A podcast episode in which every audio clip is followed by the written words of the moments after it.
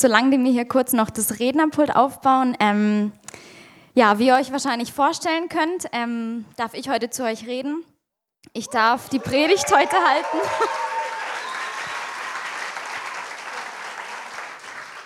Und ähm, bevor wir gleich mit der Predigt ähm, beginnen, würde ich gerne kurz beten. Jesus, ich danke dir dafür, dass du hier bist. Und ich danke dir dafür, dass du jeden Tag aufs Neue für jeden Einzelnen von uns was vorbereitet hast. Und ich will mich dir einfach jetzt zur Verfügung stellen, dass du zu den Menschen reden kannst, Jesus. Und ich bete, dass dein Geist mich führt und leitet. Und Jesus, ich danke dir dafür, dass du jedes Herz berühren möchtest. Amen. So, ähm, bevor wir mit der Predigt anfangen, würde ich mich gerne kurz vorstellen. Ähm, mein Name ist Evelyn, Evelyn Schuh. Ich bin 22 Jahre alt und geboren bin ich eigentlich als Karcher. Ähm, ja, ganz viele von meiner Familie sind auch hier heute. Ähm, ja, ich habe aber mittlerweile den Dennis geheiratet, da hinten am Beamer.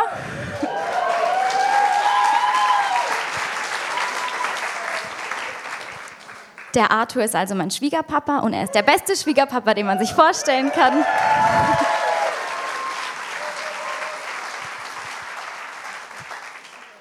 Ja, ich bin momentan Studentin. Ich studiere hier in Pforzheim an der Hochschule Steuern und Wirtschaftsprüfung.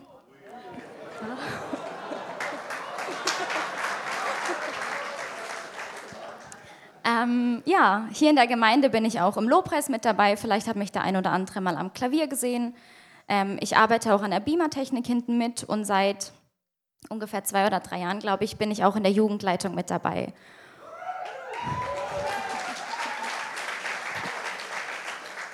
Ja, und deswegen darf ich auch heute hier stehen und darf zu euch reden. Und ähm, ich bin richtig aufgeregt, aber ich freue mich ganz arg. Und ich glaube, dass Gott was vorbereitet hat für heute. Ähm, ja, ich habe mich bekehrt vor ungefähr fünf Jahren. Das war hier in der Gemeinde im Jugendgottesdienst. Und ich habe mich so richtig verliebt in Jesus. Was ich so cool finde, ist, ich habe davor keinen Freund oder so gehabt. Die erste große Liebe gab es bei mir nicht. Und dann kam Jesus als die allererste große Liebe in mein Leben. Und das finde ich so schön, ja. Und ähm, ich war richtig glücklich mit dieser Entscheidung, mein Leben Jesus zu geben. Aber ich habe viele, viele Fragen gehabt. Ich war ja noch nicht so lange in der Gemeinde. Das heißt, ich habe noch nicht so viele Predigten gehört. Ich hatte noch nicht richtig eine Bezugsperson, ähm, wo ich meine ganzen Fragen stellen konnte und habe viele Fragen gehabt und noch wenige Antworten.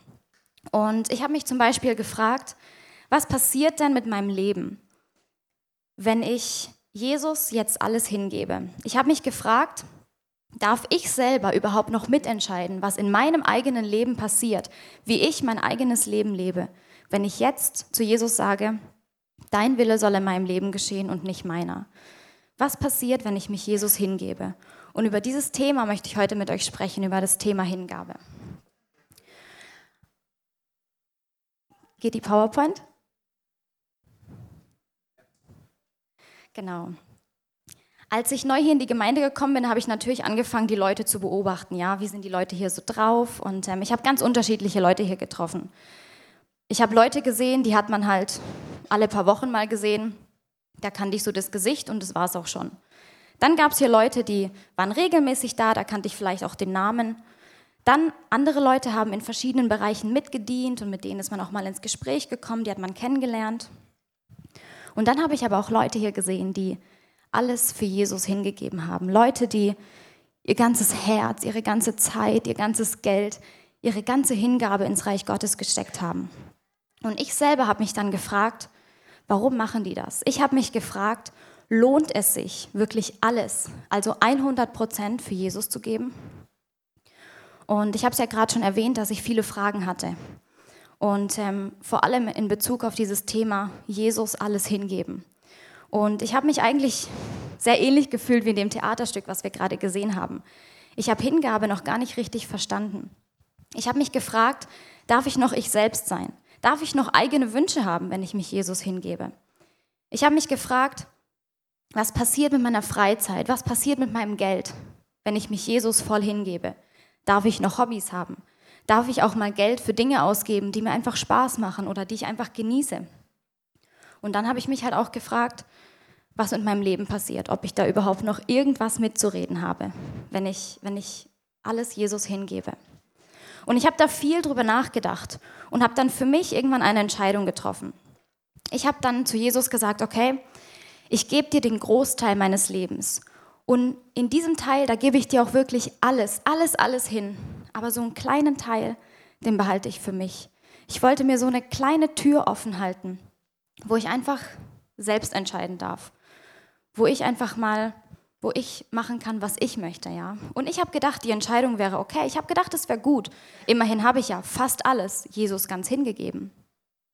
Aber Gott hat mir mein Herz gezeigt, Stück für Stück und hat mir gezeigt, dass dieses fast alles noch keine wahre Hingabe ist und dass Hingabe nur ganz oder gar nicht geht. Und wie sieht diese Hingabe aus? Ja, ich, ich möchte mal mit euch ein paar Beispiele anschauen, wo wir Hingabe sehen können. Hingabe können wir sehen zum Beispiel bei Müttern. Ja, ich sehe es bei meiner eigenen Mama, die ist heute auch hier, und ich sehe es bei vielen anderen Müttern. Ähm, eine Mutter gibt sich ihrem Kind ganz hin. Eine Mutter stellt ihre eigenen Bedürfnisse immer hinter die Bedürfnisse ihres Kindes. Für eine Mutter gibt es kein Jetzt komm aber ich, sondern das Kind kommt immer an erster Stelle. Und ich möchte mal kurz aus Tochtersicht Danke sagen, Mama, an dich und an alle anderen Mütter hier, dass ihr so viel für uns gibt.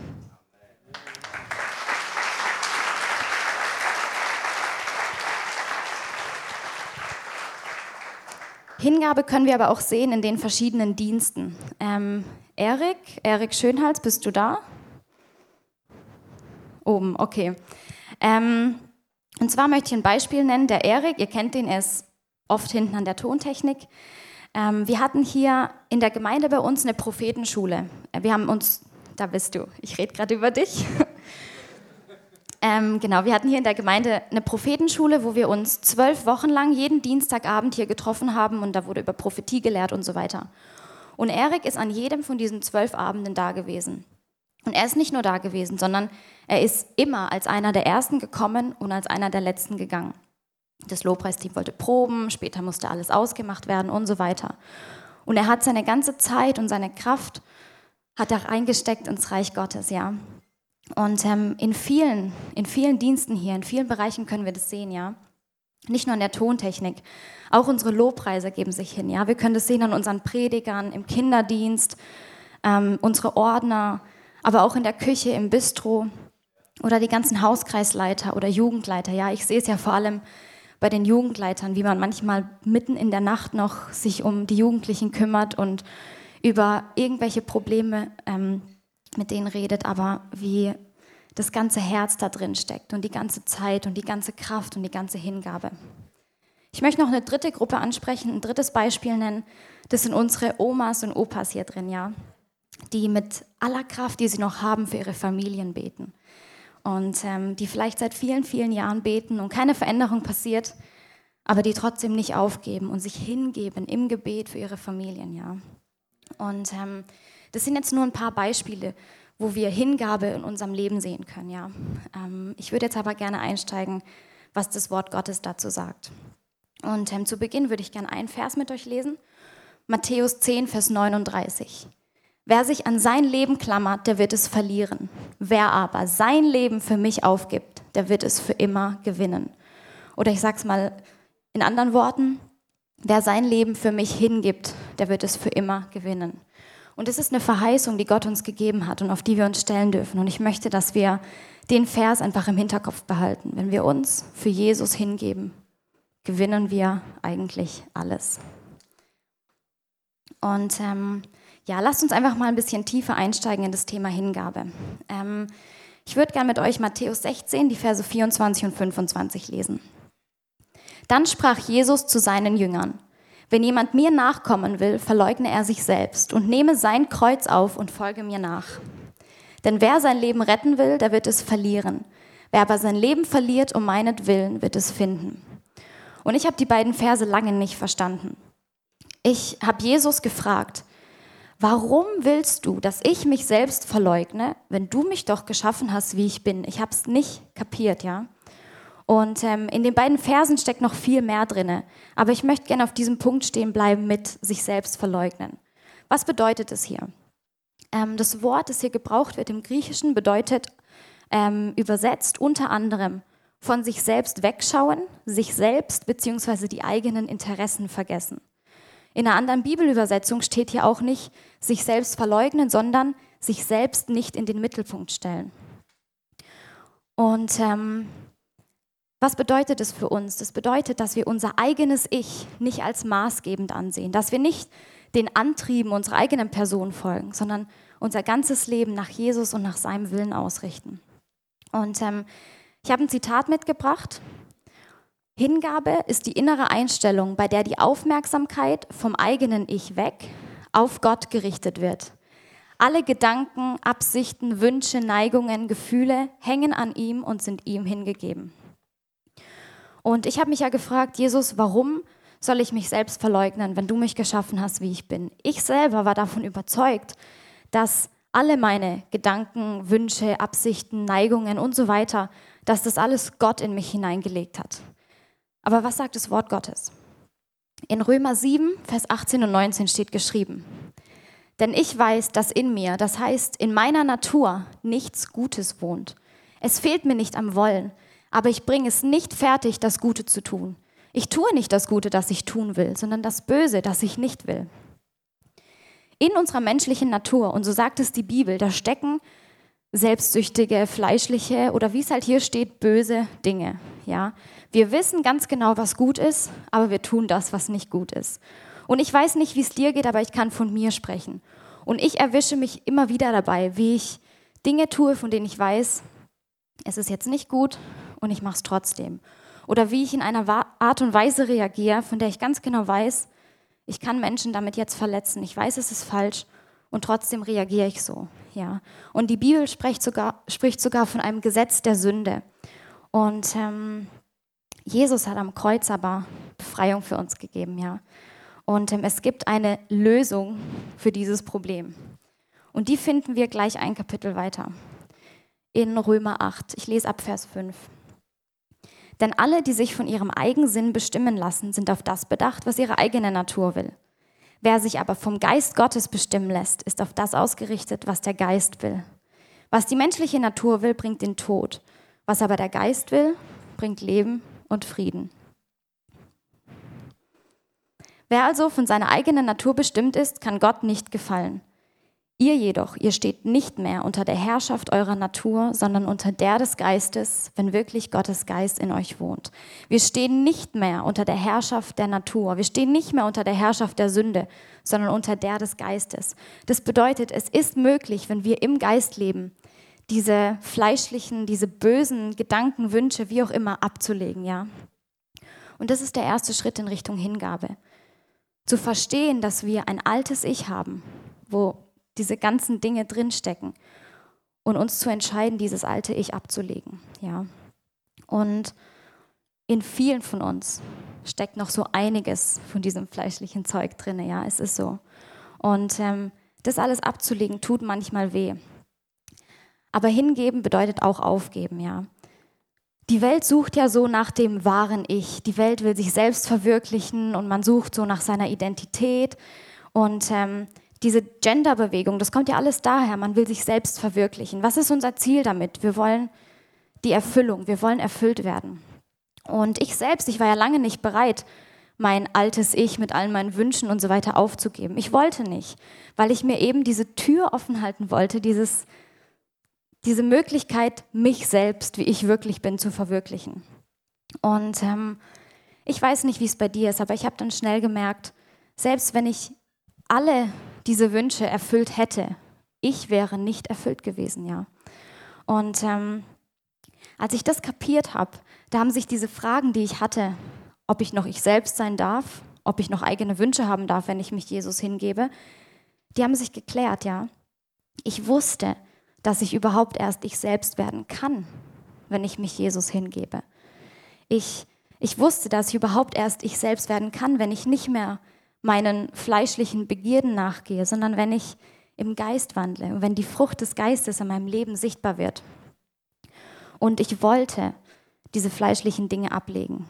Und gleichzeitig wusste ich aber, die Wünsche, die Gott in mein Herz gelegt hat, die erfüllt er auch, ja. Und das macht er auch bei dir. Das, was er in dein Herz gelegt hat, das erfüllt er dir auch, ja. Und es ist oft schwer und es ist oft schmerzhaft, unser altes Ich abzulegen, weil es sich einfach anfühlt, als würden wir einen Teil von uns ablegen, als würden wir einen Teil von uns aufgeben. Aber eigentlich geben wir nur das Schlechte auf und lassen den Geist in uns, das Wahre, lassen wir rauskommen, ja. Und es lohnt sich. Und wenn du heute hier bist und ähm, du hängst an bestimmten Wünschen, an bestimmten Eigenschaften, von denen du ganz genau weißt, das ist nicht gut und ich sollte es eigentlich loslassen, dann will ich dich ermutigen, dass du das heute aufgibst, ja. Ich will dich ermutigen, so wie es die Wortbedeutung sagt, deine eigenen Interessen nicht in den Mittelpunkt zu stellen und dein eigenes Ich mit diesen ganzen fleischlichen Dingen nicht als maßgebend anzusehen, sondern dich vollständig nach Jesus und nach seinem Willen auszustrecken. Und ich will dich ermutigen, dieses alte Ich einfach hinter dir zu lassen und den Geist in dir, die Eigenschaften, die dich eigentlich ausmachen, zum Vorschein kommen zu lassen. Ja, das lohnt sich. So, ich würde gerne mit euch ähm, ein bisschen weiter da reingehen. Und zwar ähm, gehen wir mal rein in Daniel Kapitel 3. Wir haben hier gerade den König Nebukadnezar, der hat eine goldene Statue errichten lassen und hat einen Befehl gegeben. Er hat gesagt, sobald ihr den Klang der Hörner, der Flöten, der Harfen, Lauten, Pfeifen und aller anderen Instrumente hört, sollt ihr euch niederwerfen und die goldene Statue anbeten. Und wer es nicht tut, wird bei lebendigem Leib im Ofen verbrannt. Und die ganzen Menschen haben sich dran gehalten, ja. Und es gab aber drei Personen, Schadrach, Meschach und Abednego, das waren Freunde vom Daniel. Die haben sich nicht dran gehalten, die haben den Befehl des Königs nicht befolgt. Und klar, der König ist wütend geworden, ja. Er als König gibt einen Befehl und da gibt es drei Leute, die halten sich nicht dran. Er ist wütend geworden und hat die drei zur Rede gestellt und ähm, hat ihnen noch eine letzte Chance gegeben und hat gesagt, ihr könnt euch noch mal entscheiden betet die Statue, die ich aufgestellt habe, an.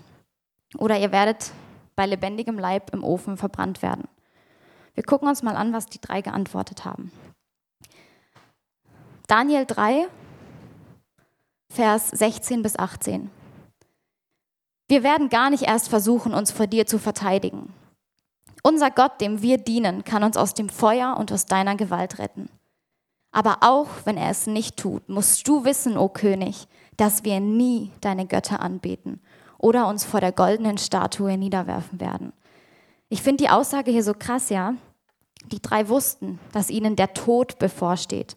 Und trotzdem, trotzdem haben sie sich geweigert, diese Statue anzubeten, ja. Und ja, sie wussten, dass Gott sie aus diesem Feuerofen retten kann. Das war ihnen klar. Aber sie waren trotzdem bereit zu sagen, auch wenn er es nicht tut, werden wir nie deine Götter anbeten. Ihr Gott war für sie an erster Stelle und es gab nichts, nicht einmal der Tod, wodurch sich das ändern könnte. Und in dieser Bibelstelle geht es ja ganz konkret um Götzendienst. Das erste Gebot in der Bibel lautet ja, du sollst keine anderen Götter neben mir haben. Götzendienst ist Sünde, ja. Aber das klingt für uns alles so weit weg. Ich glaube nicht, dass noch viele hier sind, die irgendwelche Figuren oder Statuen oder so anbeten. Ja, das klingt so, das klingt so weit weg. Aber ich würde gerne mit euch anschauen, was was Götze eigentlich bedeutet.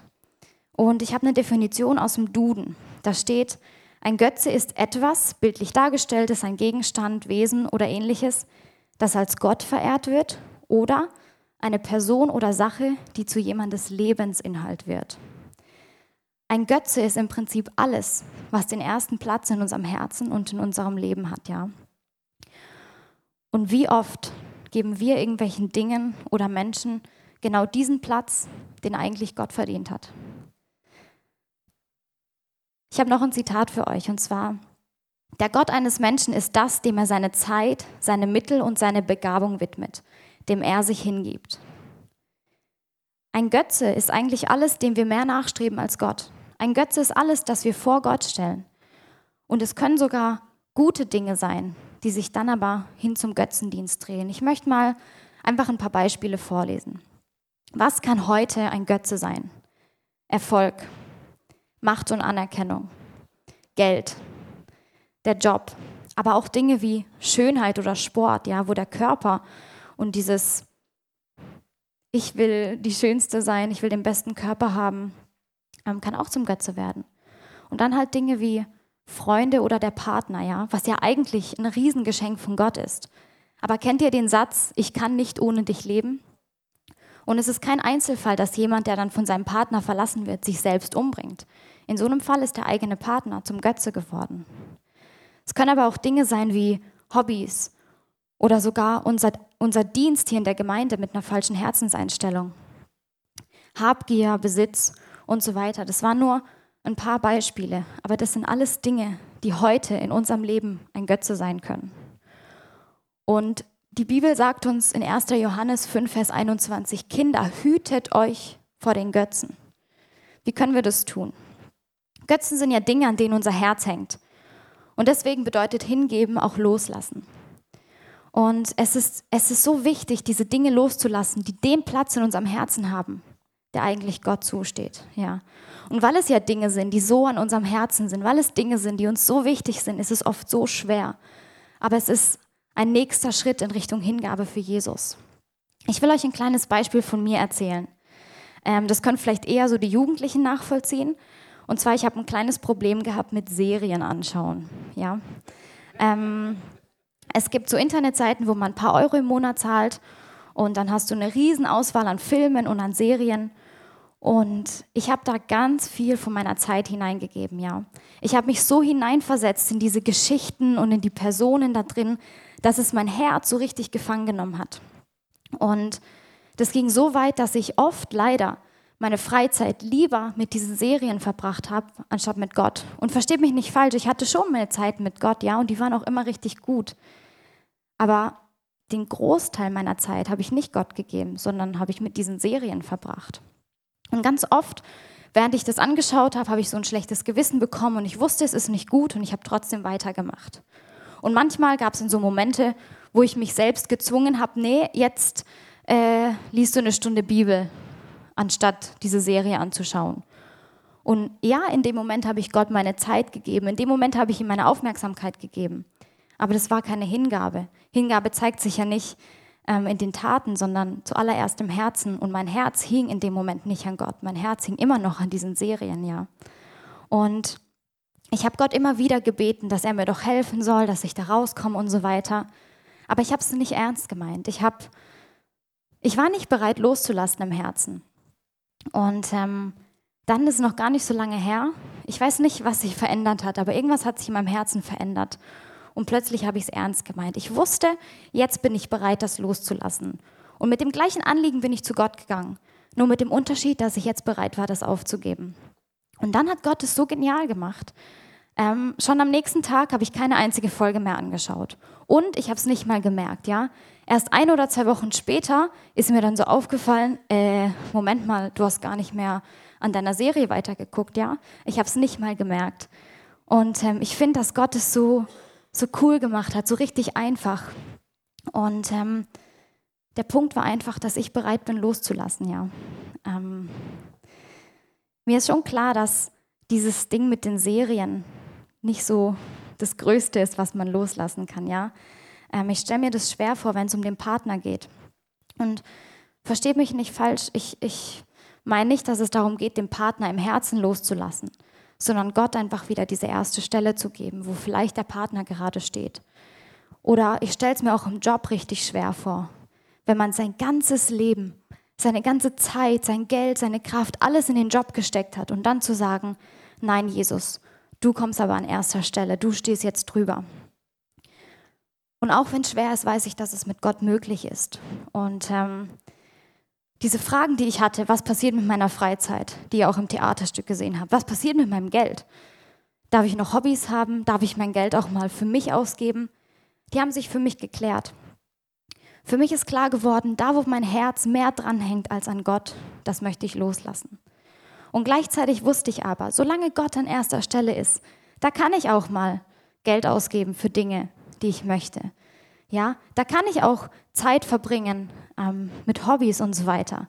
Für mich ist einfach wichtig geworden zu prüfen, hängt mein Herz an diesen Dingen oder hängt mein Herz an Gott? Und ähm, manchmal Manchmal können wir selbst gar nicht so unsere eigene Situation beurteilen, ja.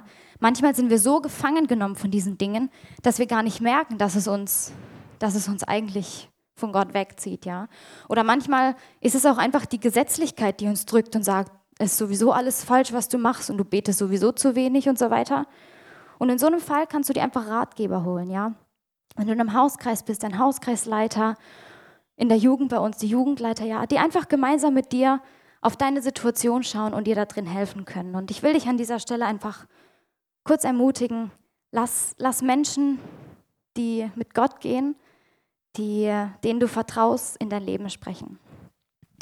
Genau, und ja, wenn du heute hier bist und ähm, du bist bereit, die Götzen in deinem Leben loszulassen und Gott wieder voll diesen ersten Platz in deinem Herzen zu geben, dann will ich dich ermutigen, die Entscheidung heute vor Gott festzumachen.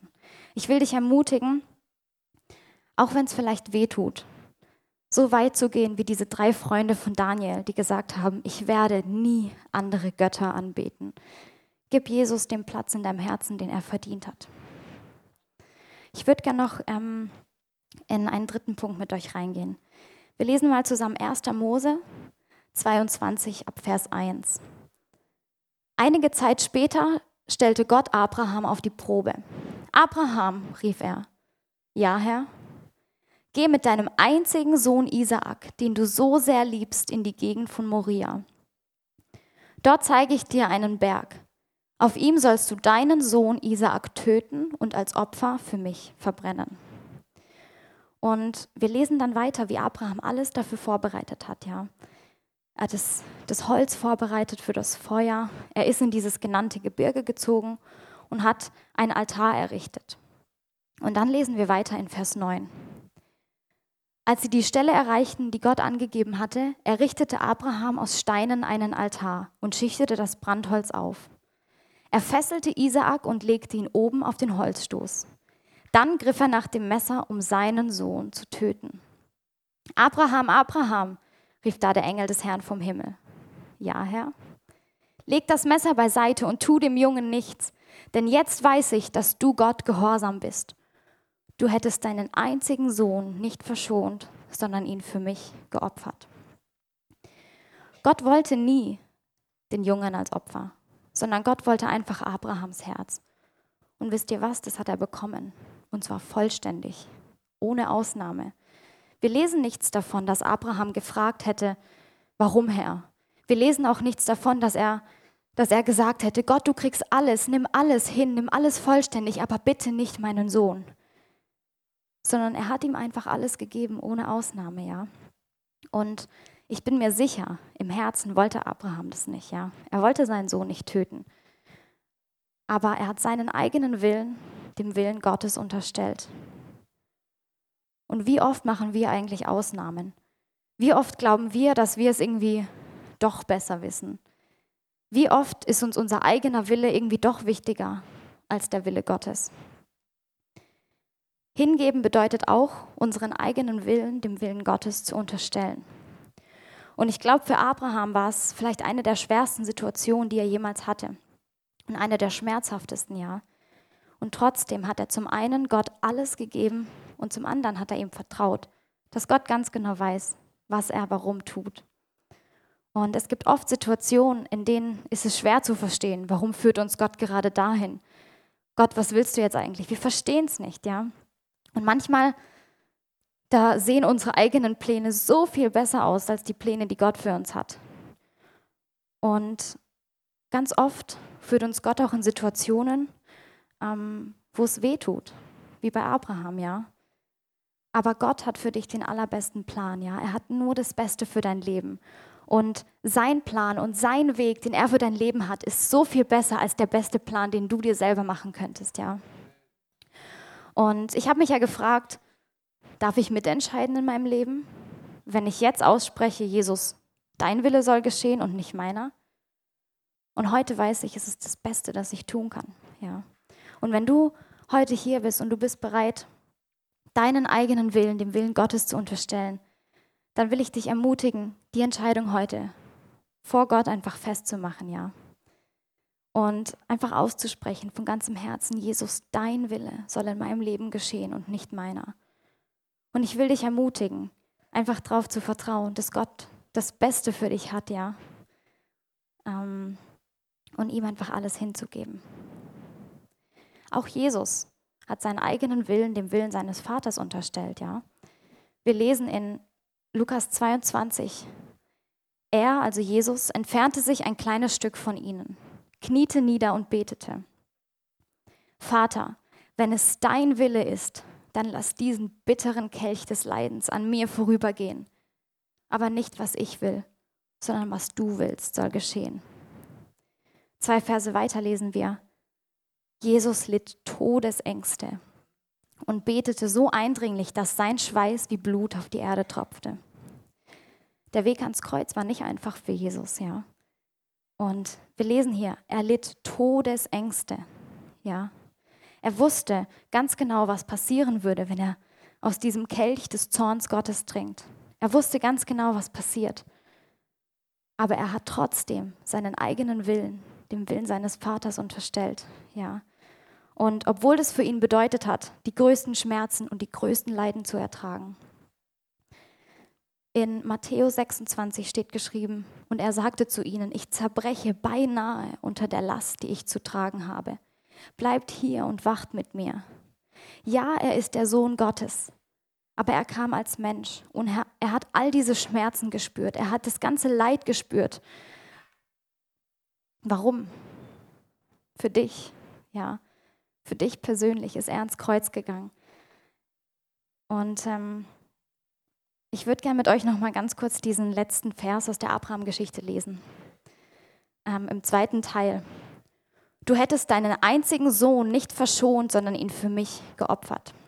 Als ich das gelesen habe, habe ich sofort an Johannes 3,16 gedacht, ja, wo geschrieben steht: Denn Gott hat die Menschen so sehr geliebt, dass er seinen einzigen Sohn für sie hergab. Jeder, der an ihn glaubt, wird nicht zugrunde gehen, sondern das ewige Leben haben. Gott hat seinen Sohn, den er so sehr liebt, hingegeben für dich. Jesus selbst hat sich trotz all dieser Schmerzen, trotz all dieser Leiden hingegeben für dich. Und er hat dabei keine Ausnahmen gemacht, ja, sondern er hat alles, alles, alles, alles auf sich genommen. Und ich habe irgendwie den Eindruck, dass das, was am Kreuz von Golgatha passiert ist, Stück für Stück irgendwie in den Hintergrund rückt, ja. Ähm, ja, wir sind dankbar für das, was Jesus getan hat, aber wir kommen so in unseren Alltag rein, wir kommen so in unsere Dienste rein. Und das, worum es eigentlich geht, steht nicht mehr im Vordergrund. Und ich selber, ich habe oft gedacht, ja, ähm, Gott wusste ja, was er tut. Es war schon schwer für ihn, aber er ist ja Gott. Er wusste ja, es läuft alles nach seinem Plan, es läuft alles ja so, wie er will. Und es wird sich lohnen. Und wenn ich dann aber ähm, diese Geschichte von Abraham gelesen habe, da konnte ich mich so reinversetzen, ja. Und ich denke mal, die Leute hier drin, die Eltern sind, können sich da noch mehr hineinversetzen. Abraham, der seinen einzigen Sohn, den er so sehr liebt, opfern soll. Aber weißt du, Gott als Vater hat genau die gleichen Schmerzen gespürt. Und ich glaube noch viel mehr, weil seine Liebe für seinen Sohn ist noch größer als die Liebe, die Abraham für Isaak hatte. Und die Hingabe, die Jesus am Kreuz gezeigt hat, ist das Schmerzhafteste, aber gleichzeitig das größte Geschenk, das die Menschheit jemals bekommen hat. Und warum hat Jesus sich hingegeben? Sein einziger Grund, das alles auf sich zu nehmen, bist du. Sein einziger Grund ist einfach nur, weil er in deiner Nähe sein möchte, ja, weil er dich bei sich haben möchte. Und was ist mit uns, wenn wir uns Jesus hingeben? Wenn wir uns Jesus hingeben, dann gewinnen wir nur das Beste in allen Bereichen unseres Lebens. Und ich glaube, wenn wir so richtig kapieren würden, was da am Kreuz von Golgatha eigentlich passiert wäre, wenn wir das so richtig verstehen würden, da gäbe es keine Ausnahmen mehr, da gäbe es kein, ich komme jetzt aber dran, da gäbe es kein, ähm, Gott, ich habe jetzt keine Zeit, weil, sondern ich glaube, dann würden wir mit so einer Riesenfreude alles für Jesus hingeben. Dann würden wir keine Kompromisse mehr machen, keine Ausnahmen, ja. Und Weißt du, Hingabe für Jesus bedeutet nicht, dass du dann alles andere vernachlässigst. Es bedeutet nicht, deine Familie zu vernachlässigen, nicht mehr arbeiten zu gehen oder wie auch immer. Sondern in Matthäus 25 steht geschrieben, wahrlich, ich sage euch, was ihr einem dieser meiner geringsten Brüder getan habt, habt ihr mir getan.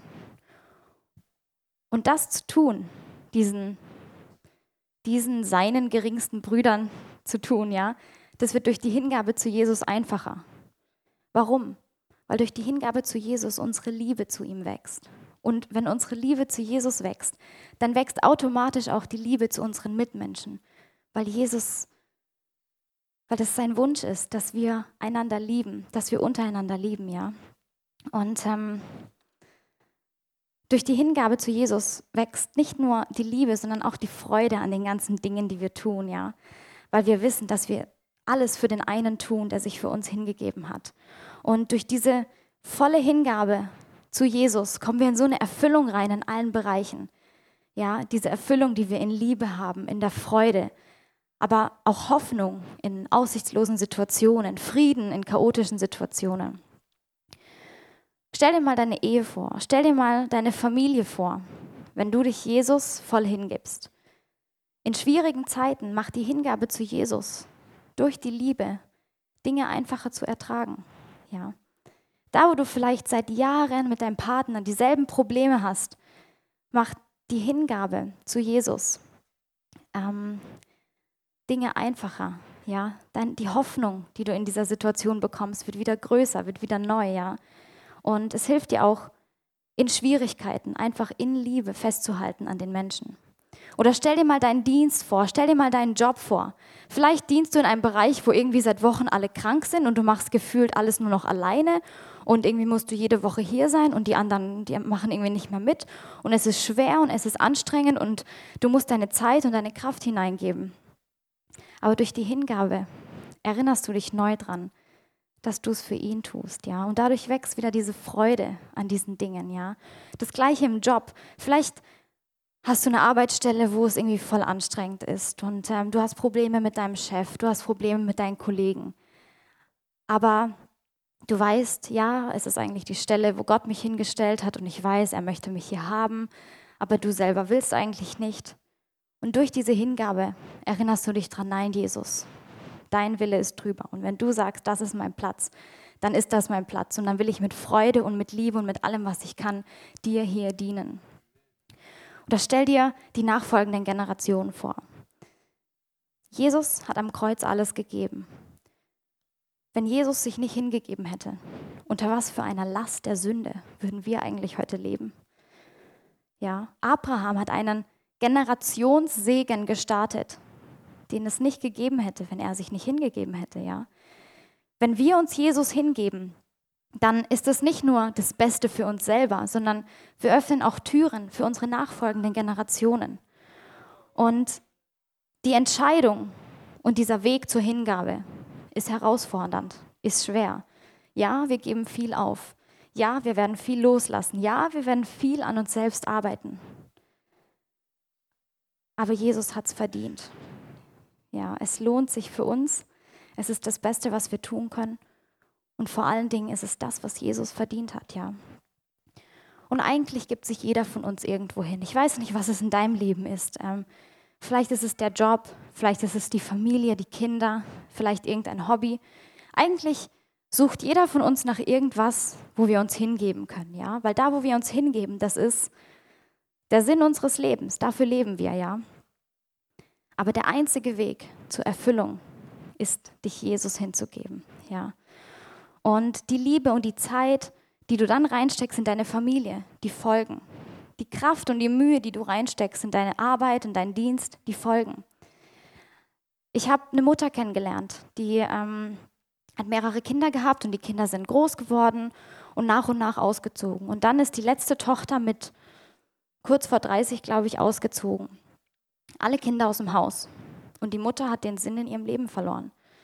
Ja, sie hat für ihre Kinder gelebt, und zwar nur für ihre Kinder. Und eine Welt ist für sie zusammengebrochen, als alle Kinder aus dem Haus waren. Sie hat einfach nicht gelernt, sich Jesus hinzugeben.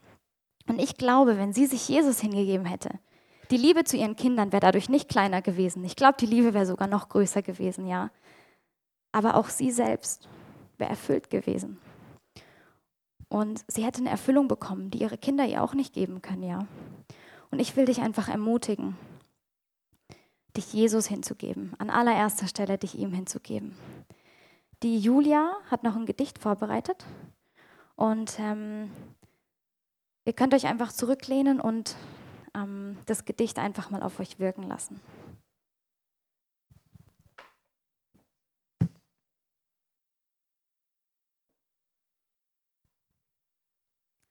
Hingabe. Jesus hat uns bestimmt dass wir nicht mehr für uns selbst leben, sondern uns ihm, der für uns gestorben und auferweckt wurde, hingeben. Doch so vieles im Leben steht uns der Hingabe zu Gott entgegen. Wenn für uns der Preis zu hoch steigt, sind wir nicht mehr Gottes Willen zu tun bereit. Aber auch wenn wir keinen Vorteil für uns darin sehen, fürchten wir, als Fußabtreter dazustehen oder uns dadurch nur im Kreis zu drehen. Die Augen des Herrn durchlaufen die ganze Erde, sich mächtig zu erweisen an denen, deren Herzen sich ungeteilt nach ihm sehnen. Wenn unser Herz ihn vollständig liebt und erhebt, können wir den Willen Gottes tun, egal was es kostet und worin er besteht. Hingabe bedeutet ein ungeteiltes Leben, dass wir unser ganzes Sein für Gottes Ehre hingeben, ihn als das Wichtigste in unserem Leben erachten, zuerst nach seinem Reich und seiner Gerechtigkeit trachten, bis wir an dem Punkt sind, an dem wir aufhören, Kompromisse einzugehen, weil wir in nichts anderem als der Hingabe einen Sinn sehen. Weil wir nicht uns selbst gehören, bitten wir den Heiligen Geist, uns in allem zu führen Gott arbeitet mit Menschen, die das kreuzigen, was sie sich wünschen. Die sagen, Gott, du musst zunehmen, alles von dir. Ich aber muss abnehmen, nichts von mir. Diese Menschen sind bereit, loszulassen, all ihre Sicherheit. Der Weg der Hingabe ist oft einsam, nicht allein, sondern mit Gott gemeinsam. Ein Weg voller Herausforderung und teils auch Schwierigkeit. Ein Weg des Opfers, der eigenen Wünsche und Zeit, aber auch ein Weg voll mit Geheimnissen, von denen nur wir selbst und Gott wissen, wo wir manchmal nur hören, was er zu sagen hat. Denn Hingabe findet hinter den Kulissen statt. Es bedeutet, dort zu dienen, wo es keiner sieht, denn alles, was im Verborgenen geschieht, wird öffentlich vergeltet werden, weil es vom Herzen für Gott kommt, nicht für Menschen auf Erden. Es bedeutet, gegen den Strom die andere Richtung einzuschlagen, in riskanten Situationen dennoch für Gott etwas zu wagen, da in stetiger Verbindung zu Gott zu wandeln, in schwierigen Zeiten dennoch richtig zu handeln. Hingabe braucht Mut, damit man uneingeschränkt Gottes Willen tut. Doch Gott gibt die Kraft, durch die man für ihn alles schafft. Hingabe braucht Vertrauen, dass Gott uns richtig führt und sich um alles, was uns betrifft, kümmern wird. Ein selbstbezogenes Leben, ganz gleich wie reich oder groß, ist ohne ihn leer und bedeutungslos. Doch wenn wir unser Leben verlieren, weil wir es ihm zuwenden, werden wir darin das wahre Leben finden. Hingabe ist die Entscheidung, Gott im Leben an erster Stelle stehen zu lassen und der Weg, um Gottes Gegenwart in größeren Dimensionen zu fassen. Er helfe uns, damit wir nicht vorsichtig mal abwarten und sehen, sondern radikal vorwärts gehen. Hingabe wartet nicht, wenn Taten gefragt sind und handelt dann im Vertrauen zum Vater wie ein Kind. Hingabe erachtet nicht hoch das eigene Leben, aber ist bereit, alles, wirklich alles zu geben.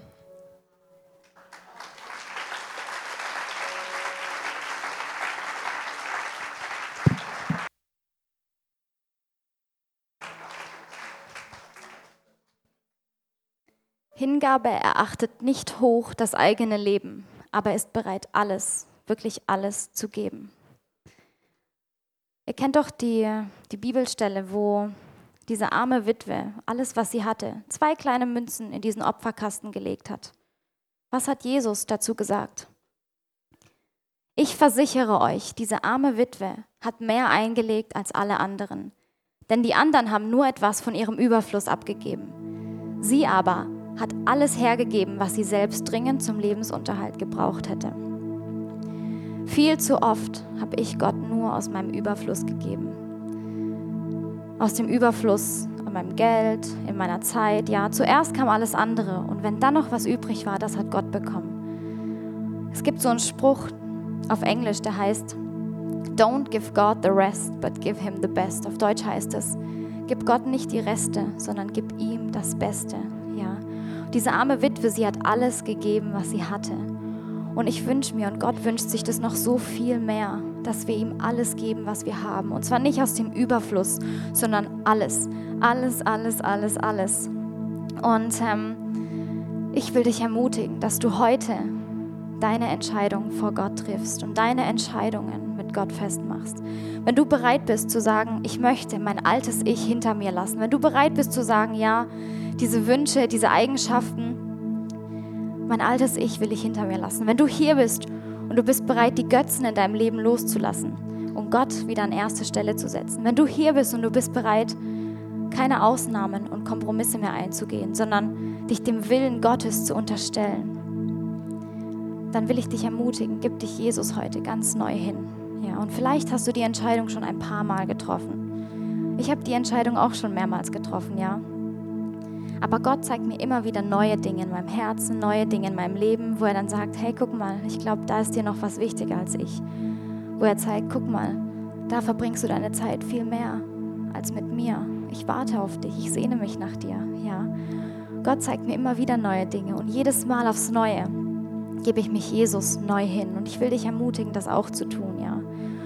Und sich Gott hinzugeben ist ein Prozess, ja, aber es beginnt immer mit einer Entscheidung. Und ich will dich ermutigen, diese Entscheidung heute zu treffen. Und es ist die beste Entscheidung, die du treffen kannst, ja. Und außerdem, es ist alles, was Jesus verdient hat.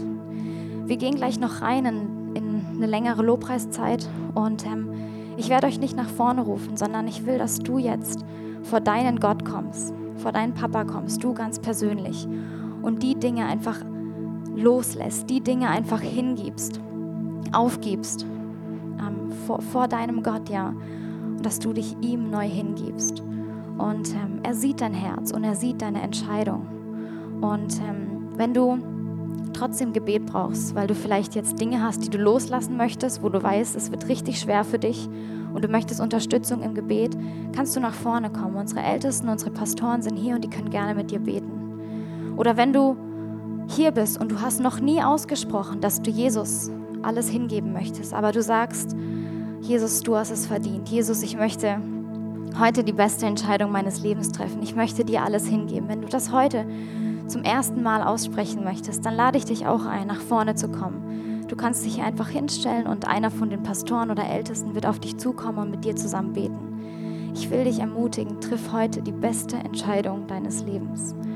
Und zum Schluss möchte ich euch nochmal den Bibelvers, den wir als allererstes gelesen haben, äh, mitgeben. Wer sich an sein Leben klammert, der wird es verlieren. Wer aber sein Leben für mich aufgibt, der wird es für immer gewinnen. Lass uns noch zusammen beten.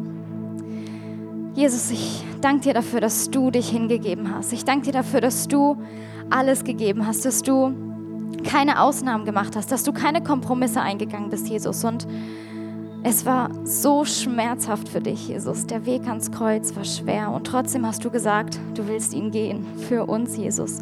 Wir danken dir von ganzem Herzen, dass du dich selbst für uns hingegeben hast, Jesus. Und es tut uns leid, wo wir so oft unsere Zeit mit allem anderen verschwenden, aber dir nichts davon geben, Jesus. Es tut uns leid, wo wir alles, was wir haben, für uns selber benutzen, Jesus und dir nichts davon geben, Jesus. Wir wollen uns heute neu entscheiden, dir alles hinzugeben, Jesus. Wir wollen uns neu entscheiden, uns nach dir auszustrecken, Jesus. Und ich danke dir einfach dafür, dass du, dass du so gut bist zu uns, Jesus, und dass du nur das Beste für uns hast, Jesus. Und wir vertrauen dir, dass wenn wir uns deinem Willen unterstellen, dass du den besten Plan für uns hast, Jesus. Und wir wollen deinem Willen folgen. Wir wollen deinem Ruf folgen, auch wenn wir es manchmal nicht verstehen, auch wenn es manchmal schwer ist, Jesus. Wir wollen bereit sein, alles zu geben, Jesus. Wir wollen niemals andere Götter anbeten, Jesus. Wir wollen alle Götzen in unserem Leben loslassen und dir den ersten Platz in unserem Herzen geben, Jesus. Und du siehst jede Entscheidung, die heute getroffen wird, Jesus. Du siehst jedes Herz. Und ich danke dir dafür, dass die Entscheidungen, die heute getroffen werden, bestehen bleiben bis zum Ende des Lebens, Jesus. Danke, dass du, dass du uns einfach zeigst, wo wir noch dran arbeiten dürfen, Jesus. Danke, dass du uns zeigst, wo im Herzen vielleicht noch was drin ist, das dir den Platz wegnimmt, Jesus. Wir wollen das abgeben, wir wollen das aufgeben, wir wollen das loslassen und dir alles geben, Jesus. Wir wollen dir alles geben, wir wollen uns dir heute neu hingeben, weil du alles verdient hast, Jesus. Amen.